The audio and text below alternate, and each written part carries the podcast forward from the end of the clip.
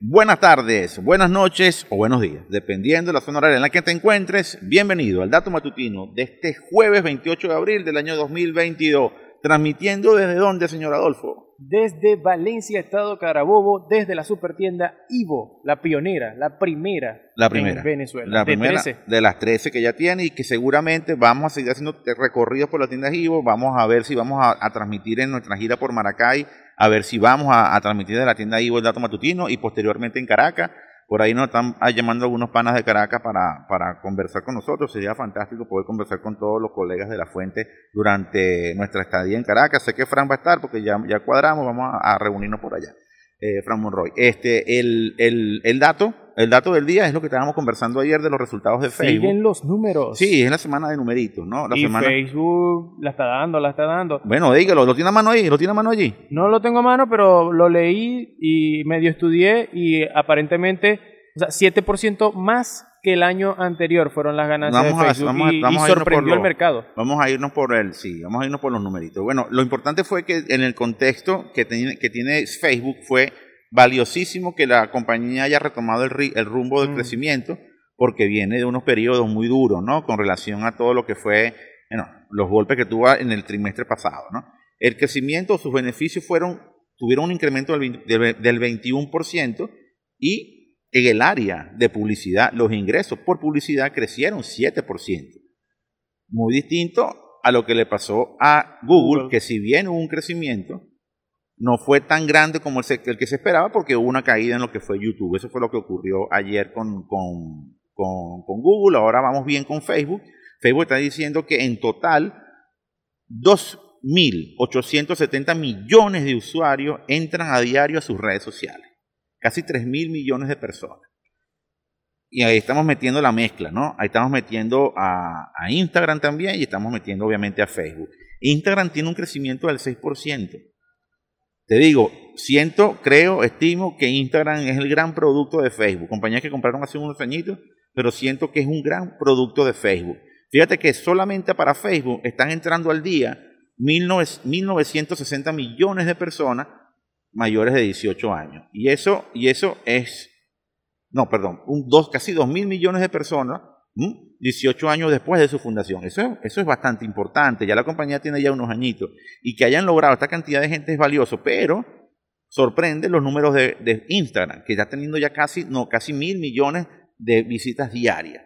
Instagram, 900 y tantos millones importantísimo para, para Facebook porque en Instagram creo que se están catapultando muchos, muchos beneficios en el área de publicidad, en el área de conexión con las nuevas audiencias, en el área de competencia con los, con los otros productos como por ejemplo el caso de TikTok que compite muy duro con Instagram, el caso de Snapchat también que compite bastante fuerte con ellos. Para el segundo trimestre de 2022 espera que el crecimiento siga siendo moderado, tampoco están esperando que va a crecer exorbitantemente, pero los ingresos, los ingresos estarán entre los 28 mil y los 30 mil millones de dólares. Bastante importante, ¿no?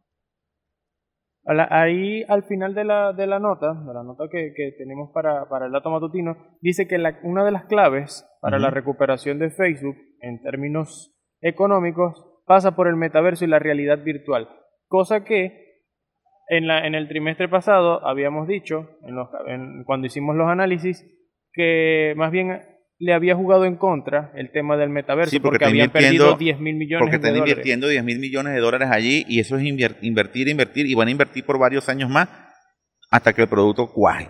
Así, eso fue lo que nos dijeron en criollo. Obviamente es una cantidad de dinero importantísima, ¿no? Además que el, producto de ellos, Horizon World, eh, ellos, eh, las estrategias para comprar, tener espacios allí, están un poco por encima del valor de los competidores en su, en su metaverso, en su mundo virtual. Veamos qué ocurre por ese lado. No siento que, no siento que el futuro esté centrado en el metaverso. Ese es el futuro, pudiésemos decir futuro como algo etéreo. Vamos a ver cómo nos va. Sin embargo, no es tan etéreo porque son 10 mil millones de dólares. Pero creo que el presente, el presente y el presente por los próximos años de, de Facebook o Meta va a estar centrado técnicamente en Instagram. Creo que en Instagram tiene un potencial grandísimo.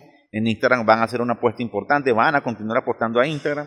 Eh, siento que el producto se ha renovado bastante siento que va a seguir renovándose y es una muy buena alternativa. Recuerden que ellos hablaron hace ya unos meses sobre mejorar las estrategias para los influencers, mejorar las estrategias para que ellos tuvieran más beneficios de ingreso, el tema de la monetización también es importante. Entonces, bueno, veremos cómo les va con Instagram. Siento que ese puede ser, ojo Adolfo, el gran, el gran, la gran apuesta eh, para los próximos años, ¿no? Antes de llegar al mundo de Horizon War y del metaverso, que siento que todavía tiene más preguntas que respuestas. Vamos a ver cómo les va a Facebook en esta, en esta, en esta ruta. Pero que ya hayan mejorado los números es valiosísimo. Una que me gustó, y también lo estamos colocando en el dato matutino de hoy, es la, es la gente de Qualcomm.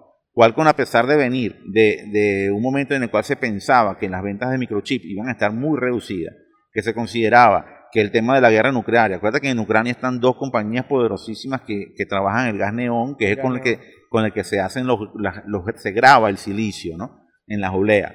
Y eh, ellos más bien han reportado crecimiento, las acciones subieron.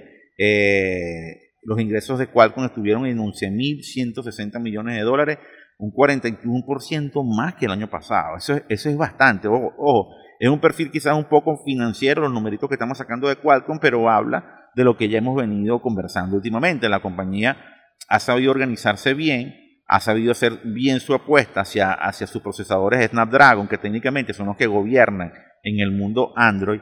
Un procesador de Snapdragon es garantía de calidad, de rendimiento, eh, hay mucho consumidor de smartphone que es gamer. Los el gaming a través del móvil es poderoso. Muchos compran smartphones con buenos procesadores porque juegan mucho con ellos. Y ese es un perfil de consumidor interesante, una, una evolución de los perfiles de consumidor de los smartphones. Y Qualcomm lo ha sabido capitalizar muy, muy bien. Y todos los procesadores de Qualcomm, no, no decimos que los MediaTek, no decimos que los demás sean malos, pero todos los procesadores de Qualcomm le dan una garantía al consumidor y obviamente eso es un aval para las ventas. Por eso que la gente prefiere comprar equipos con, procesadores Snapdragon de Qualcomm.